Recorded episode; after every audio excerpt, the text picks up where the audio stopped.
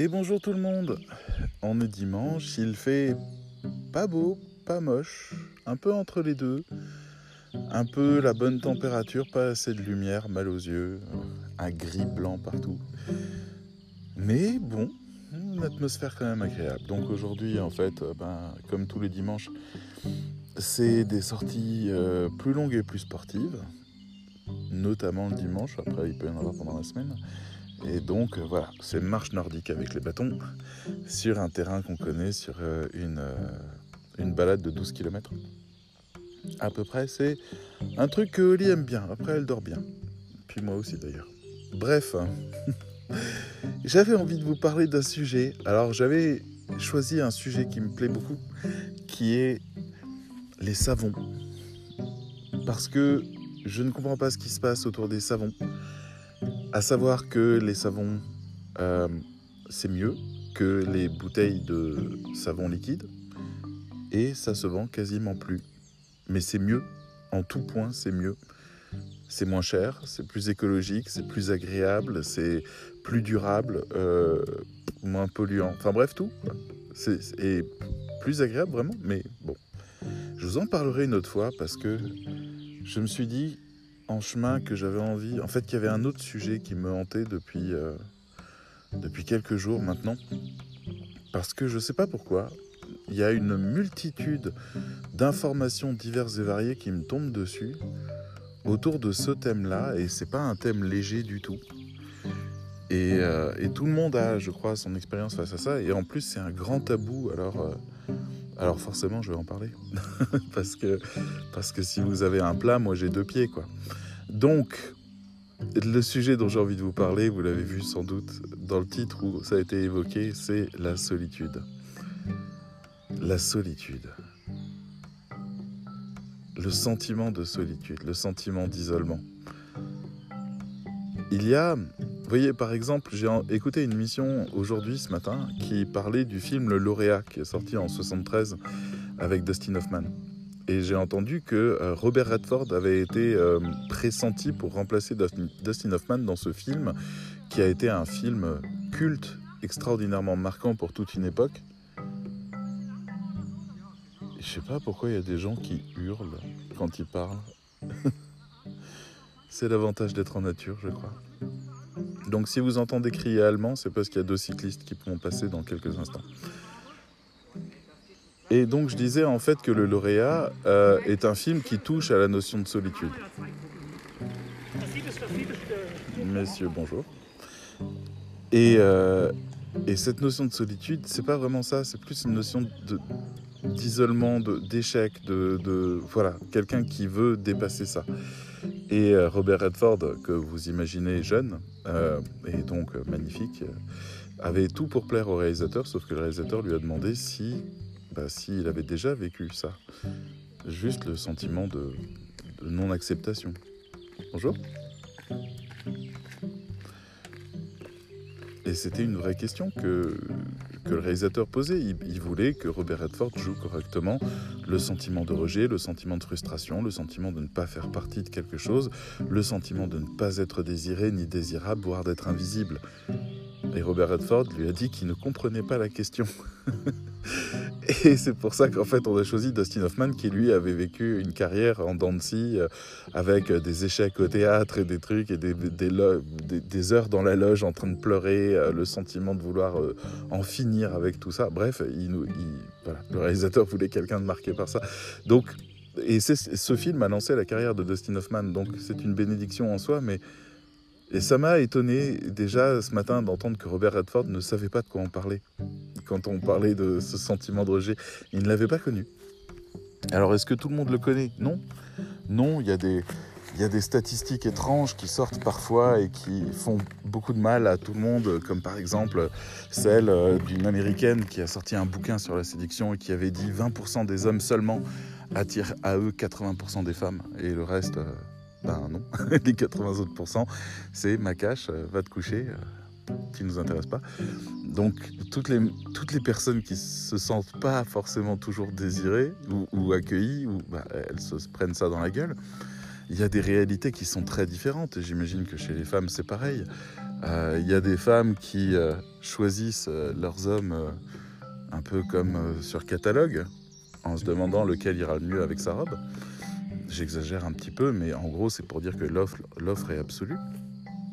Y compris, en fait, il y a des femmes qui rencontrent des hommes qui pensent, comment dire, c'est le, terme out of my league en anglais, qui, ne sont pas à la hauteur et donc qui refusent la relation parce qu'ils ne sont pas à la hauteur de, cette jeune femme. Tout ça est très compliqué, mais tout ça amène beaucoup à des sentiments de rejet, d'exclusion, de dévalorisation, etc., de solitude et compagnie. Un autre sujet que j'ai entendu qui m'a marqué à ce propos-là, c'était le fait qu'il y avait un film qui venait de sortir qui s'appelle, je crois, Amusement Park ou Attractive Park, c'est l'un des deux. Euh, un film de George Romero, euh, que vous connaissez peut-être parce qu'il a fait les premiers films de zombies du monde et que c'était cool et que ça s'appelait La Nuit des Morts Vivants et après ça s'appelait Zombies et, c'est lui qui a popularisé le style des zombies. Avant, il n'y avait pas de zombies. Bref, euh, dans ce film-là, il n'y a pas du tout de zombies. Et dans ce film-là, c'est même un petit peu plus compliqué que ça, parce qu'en fait, c'est une commande de la ville de Pittsburgh qui avait besoin de ce qu'on appelle un film institutionnel, c'est-à-dire un film qui allait être diffusé dans les classes ou ailleurs, ou, à différents endroits, pour, euh, pour parler d'un sujet. Et pour ça, parfois, ils engageaient des réalisateurs assez connus, qui avaient une patte, une signature, et je sais pas pourquoi ils sont allés chercher Georges Romero, qui est un boucher sans nom, mais ils sont allés le chercher lui. Et il a fait un film et la ville de Pittsburgh l'a refusé. Et Amusement Park parle de la vieillesse, parle du sentiment d'exclusion, de rejet, de solitude. Et montre en fait dans un film horrible, classé, euh, film d'horreur quasiment, à quel point un, vieil homme qui veut juste aller s'amuser dans un parc d'attractions se retrouve à ne même pas réussir à exister aux yeux des autres parce qu'il est vieux. Et voilà. Je me souviens d'une amie qui s'était mariée et qui me disait que, en fait, avec les mecs, euh, c'était incroyable. L'anneau de mariage, c'était la même chose que l'anneau unique dans Le Seigneur des Anneaux. Dire du moment où elle l'a mis, elle est devenue invisible. Je trouvais la référence sympa. Mais, euh, mais voilà, enfin, il y, y, a plein de gens qui regrettent d'avoir des déconnexions, des ruptures. Et ce film, moi, ce qui m'étonne le plus avec celui de Romero, c'est que on parle d'un film de 1973. On ne parle pas de Internet, la télévision, euh, euh, l'époque d'aujourd'hui, les réseaux sociaux et toutes ces choses qui nous séparent. On parle de 1973 où le problème de l'isolement des personnes âgées existait déjà. J'ai aussi appris euh, cette semaine le décès d'une personne que je connaissais, d'un couple que je connaissais, mais c'était. Enfin. C'est pas le couple qui est décédé, c'est une des deux personnes. Bonjour. Et c'était un couple qui était ensemble depuis 35 ans, qui partageait son quotidien depuis 35 ans, qui n'avait pas eu d'enfants. Et je sais pas si ça fait une grosse différence, en fait, d'avoir des enfants ou pas d'enfants. Mais euh, celui qui décède, c'est très très triste. Celui qui reste, c'est peut-être encore pire. Non pas parce qu'il doit assumer la tristesse d'avoir perdu l'autre, mais parce qu'il est désormais seul. J'essaye d'imaginer ce que c'est que de vivre à deux, à trois, à quatre, avec des enfants, avec, je sais pas, et d'un coup de se retrouver seul. Les gens qui divorcent après 20 ans et qui se retrouvent dans leur petit appartement de transition entre deux, seuls. Il y a quelque chose à cet endroit-là qui, qui doit être fou à, concevoir, à penser. Je dis ça, je l'ai vécu, mais pas à cette échelle-là, bien sûr, mais on l'a tous vécu. Le moment où on se retrouve seul, juste après le, lycée, qu'on se retrouve à la fac, dans son petit appartement, seul. À la fac, quand j'étais à Rennes, euh, j'avais, j'étais, je dirigeais une association et un des piliers de l'association, c'était de s'occuper des personnes en état d'isolement. C'est-à-dire, en fait, on avait des élèves qui allaient au cours et qui rentraient dans leur chambre étudiante et qui restaient dans leur chambre étudiante, qui bouffaient, qui regardaient la télé, qui étaient sur leur ordi et qui repartaient en cours. Et, nous, on allait les chercher. On organisait des événements pour qu'ils se rencontrent. On créait du lien, on créait des choses. On, essayait de, faire démarrer la relation sociale. C'est des gens qui n'étaient pas prêts. Juste qui n'étaient pas prêts. Bonjour. Et euh, je sais pas où est mon chien en ce moment, tiens. Parce que quand je m'assois, elle, part et elle peut partir vachement loin. Donc, euh, bon, là, il y a plein de gens qui passent. J'espère toujours qu'il n'y ait pas quelqu'un qui la pique. Euh, donc, en fait, c'était des gens qui se mettaient automatiquement en état d'isolement, des introvertis, des complexés, euh, des personnes qui trouvaient, des surdoués aussi beaucoup, des personnes qui trouvent le, lien social radicalement compliqué. Alors que pour d'autres, c'est très facile. Il y a des, des personnes qu'on appelle sociables qui vivent dans une espèce de demi-amitié avec tout le monde en même temps. Et, et c'est cool, ça, leur fait toute une bande de potes et, ils se sentent très forts avec toute cette bande de potes. C'est très important. Mais ce n'est pas des, émotions ou des amitiés qui sont aussi puissantes et exclusives que peuvent l'être celles des surdoués, par exemple, qui ont besoin d'absolu. Et, finalement, où la rupture avec une amitié est, bouleversante, là où dans l'autre cas, c'était un con, il m'a emmerdé, etc. Il y a des degrés d'amitié. Il y a les copains, il y a les relations, il y a les amis, il y a les frères. On a un peu tout. Donc, Eh ben. Bonjour.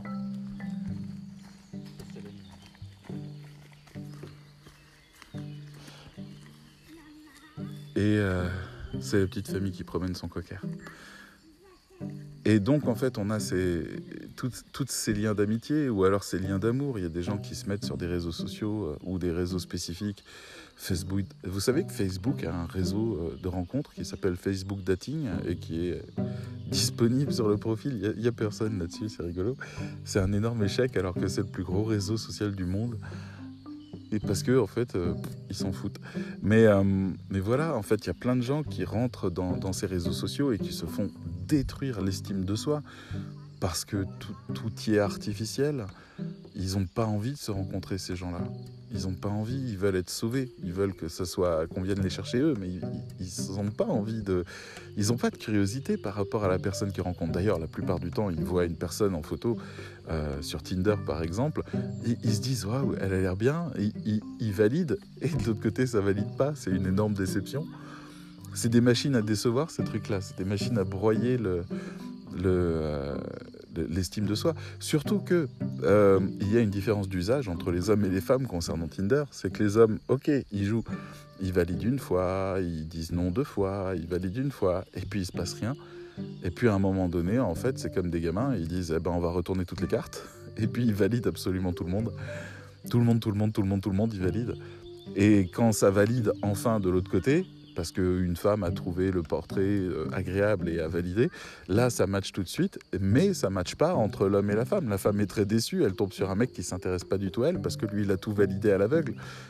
Donc le truc est complètement biaisé depuis le début et ça nous donne des femmes qui disent sur Tinder euh, quand ça valide et que je discute, quand ça match et que je discute avec un homme, il me répond pas ou alors il me vire. Euh, c'est très très dur pour moi parce que moi j'avais dit que je l'aimais bien, il avait dit qu'il m'aimait bien et puis quand je le rencontre il m'envoie chier. Je sais pas ce qu'il a vu, alors ils se sentent très très jugés alors qu'en fait c'est juste que les mecs ont retourné toutes les cartes et, et finalement jouent le jeu de Tinder que une fois qu'ils ont les matchs et qu'ils disent ah bah celle-là non, celle-là oui. Donc c'est de la merde, c'est de la merde. Donc Tinder a essayé de faire une version payante de ça en disant attends attends attends attends valide pas tout, on va te donner des indices, on va t'en refiler qui t'ont validé, tu vas faire le même truc mais euh, tu vas payer, d'accord? Euh, L'autre non, il valide tout. Bref, ça me fait rire parce que c'est parce que c'est tellement humain et c'est tellement con.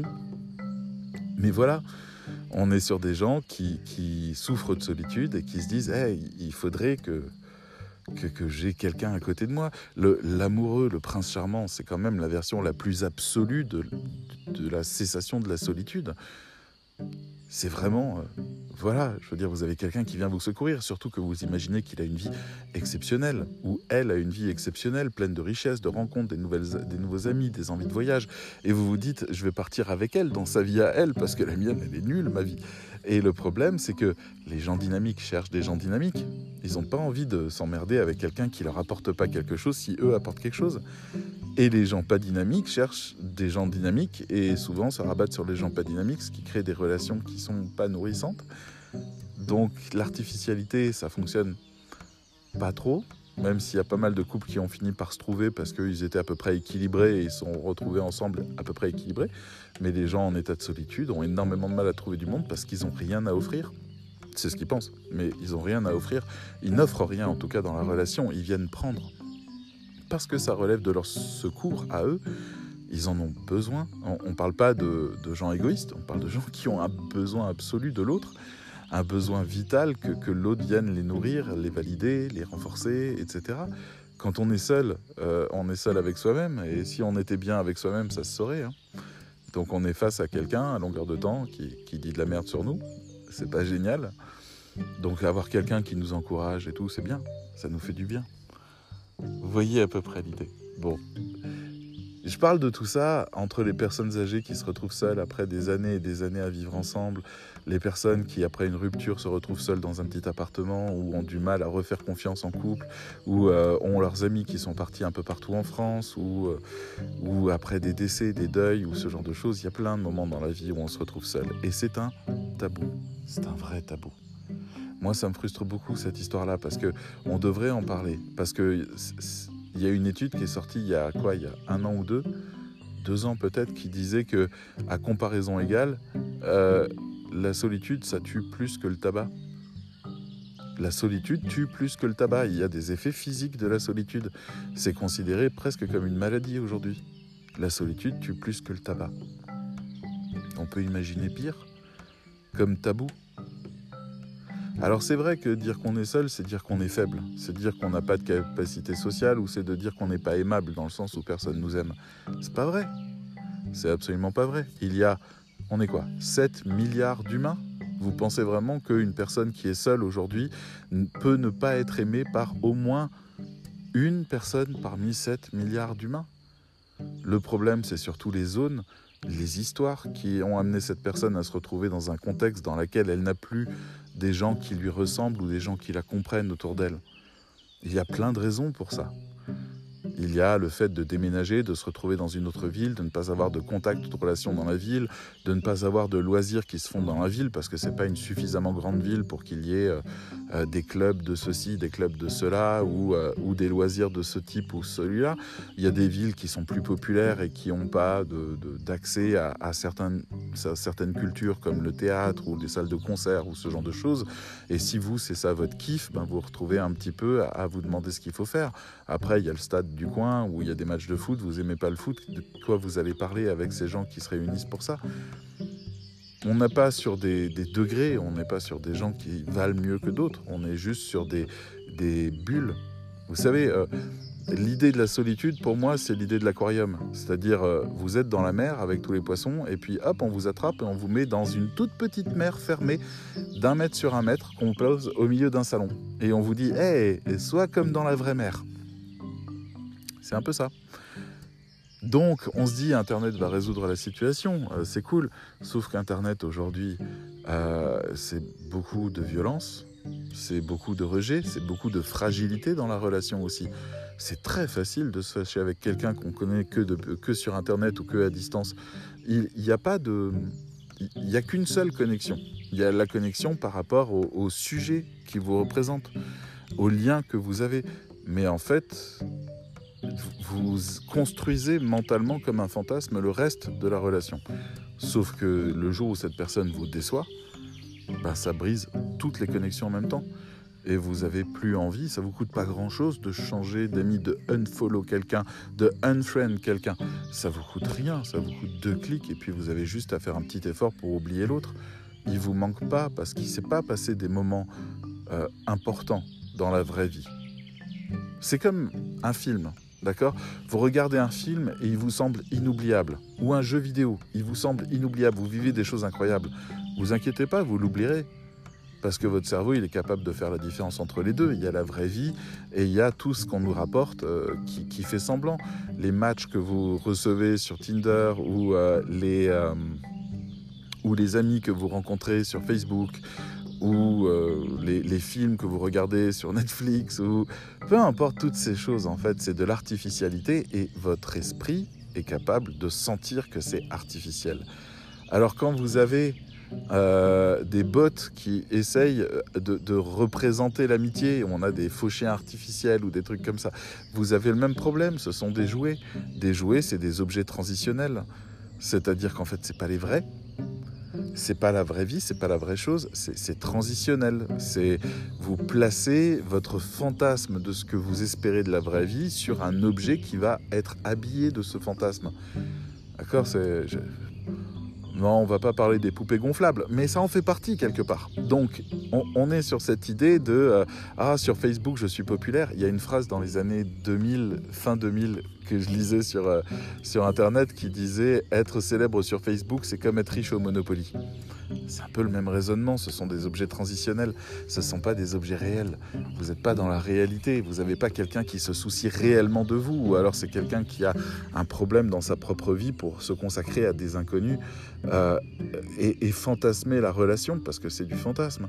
La relation commence quand on se rencontre pour de vrai, quand on se voit pour de vrai, quand on se sent, quand on, quand on parle de soi, quand on montre ses blessures, c'est là où commence la relation. C'est là où il y a des, grippes, des, attaches, des possibilités de faire du lien, de tisser des choses entre nous qui, peuvent être très fortes. Ah. Il y a des gens sur lesquels vous auriez jamais parié une seconde qui deviennent les personnes les plus proches de, votre, de vous dans votre vie non pas par désespoir, mais parce que en fait, vous n'êtes pas capable de savoir ce dont vous avez réellement besoin. Je pense à ça parce que je vois des gens qui essayent d'expliquer ce qu'ils veulent. Ils essayent de décider quel va être euh, le prochain compagnon ou la prochaine compagne de leur vie qui semble répondre à tous leurs besoins j'ai besoin qu'il soit dynamique, festif, j'ai besoin qu'il soit... Voilà. Et en fait, il se trouvait que c'était un artiste torturé, créatif, exceptionnel, dont l'art a complètement bouleversé la vie de cette femme qui est devenue euh, son compagnon pour le reste de sa vie. Et c'était imprévisible. Quelque part, en fait, la vie est bien faite et on essaye d'en prendre le contrôle sur ces aspects aléatoires et on se retrouve en état d'isolement, notamment à cause de ça. On veut que les, on veut que les gens nous prennent bien. C'est une phrase que j'aime bien, qui, un panneau que, mon frère avait sorti un jour. Alors de nouveau, hein, on est sur les réseaux sociaux, mais parce que en fait, euh, je, ne vois pas mon frère sortir un panneau dans la vraie vie, quoi. Mais, euh, mais il avait sorti un panneau comme ça avec marqué dessus "Surtout ne me prends pas mal". J'adore cette phrase. Surtout ne me prends pas mal. C'est un peu comme l'autre phrase qu'il avait, qui mettait souvent, qui était pourvu qu'il nous arrive quelque chose. J'aime bien ces phrases parce que c'est un peu des cris d'espoir. Surtout ne me prends pas mal, mais mec, on te prendra mal. On te prendra mal parce qu'on n'est pas toi, parce qu'on a nos propres merdes, parce qu'on n'est pas forcément capable de faire le tri nous-mêmes dans notre tête, parce que des fois tu tombes au mauvais moment, des fois tu dis la chose qu'il faut pas dire. On te prendra mal la question, c'est qu'est-ce que t'en feras et qu'est-ce qu'on en fera? Parce que c'est là où on sait si on s'aime ou pas. Il y a une phrase qui est sympa qui dit Un ami, c'est quelqu'un qui vous connaît et qui vous aime quand même. Euh, c'est un peu ça. C'est un peu ça. On passe sa vie à se faire pardonner. À se faire pardonner de ne pas être celui que l'autre attend. On passe sa vie à ça. Les gens qui nous aiment sont ceux qui pardonnent. Sont ceux qui veulent quand même de la relation malgré ça. Moi, j'ai eu, euh, j'ai eu un ami pendant des années. Euh, il était brutal dans ses paroles. Il était branché Front National à mort. Il était radical. Il tenait des propos racistes dégueulasses, antisémites dégueulasses. Et tout ça, ça me donnait la nausée au plus haut point. Mais on se pardonnait de ne pas être d'accord là-dessus. On essayait de trouver d'autres points d'accroche parce qu'on s'aimait vraiment et on avait vraiment envie d'une relation. Parce qu'il il était incroyablement solide et bon et généreux de l'autre côté.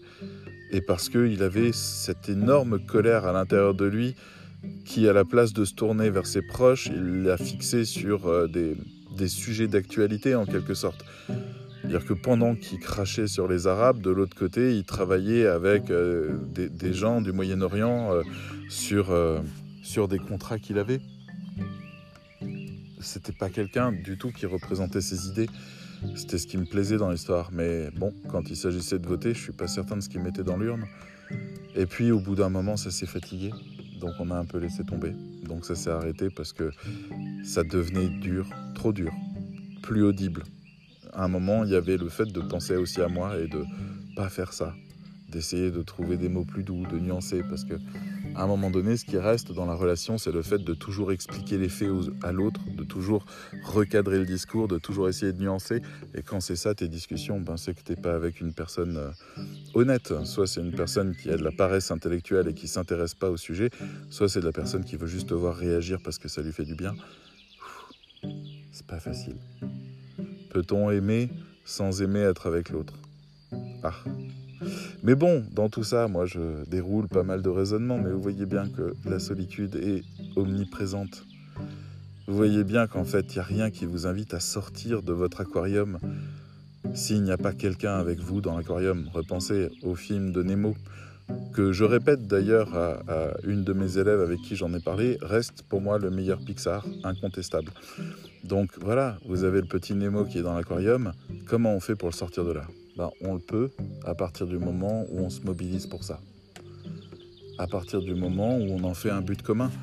Un but commun, des gens qui se regroupent autour de vous, qui font quelque chose ensemble, il y en a plein. Mais euh, commence à me dire qu'il y a plein de monde qui passe et que je revois toujours pas mon chien. je sais ce que je vais faire cet après-midi, je vais le chercher. Mais bon, on a des sociétés et des civilisations qui se créent par le fait d'avoir un projet commun. Mais les humains entre eux sont compliqués.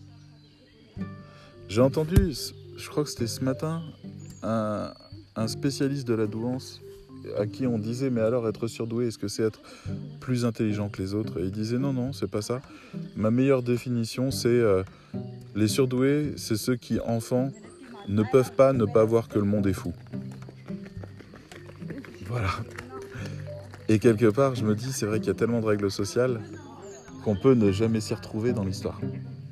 On peut s'y noyer on peut s'y perdre on peut renoncer.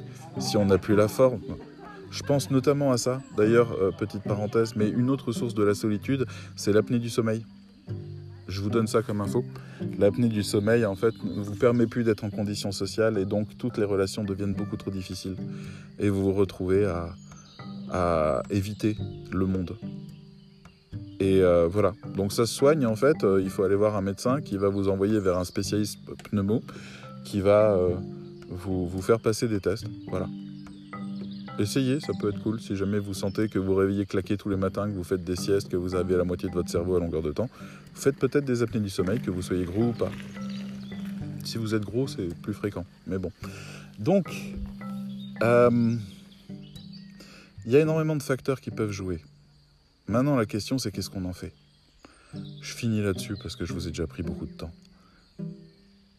C'est la partie qui m'embête le plus. On en a fait un tabou.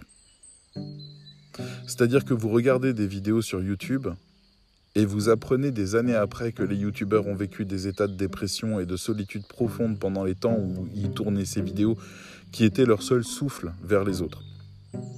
Vous regardez un film que vous adorez et vous apprenez que l'acteur était en état dépressif profond au moment où il a fait ça et se sentait terriblement seul et isolé. Mais vous avez adoré ce film. Vous avez des stars qui supportent pas des stars parce que pour le coup, elles ne peuvent plus vivre une vie normale et doivent s'enterrer chez elles.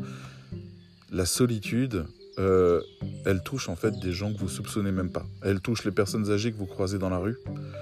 Elle touche euh, des parents qui ont plusieurs enfants et qui sont devenus euh, des, des, parents, enfin monoparentaux, parents célibataires et, qui n'ont pas le temps, la force, le courage de créer des relations nouvelles et qui ne savent pas les faire et qui préfèrent une relation sur euh, Internet parce qu'on peut mettre sur off et puis remettre sur on plutôt qu'une relation qui pourrait être envahissante dans la vie.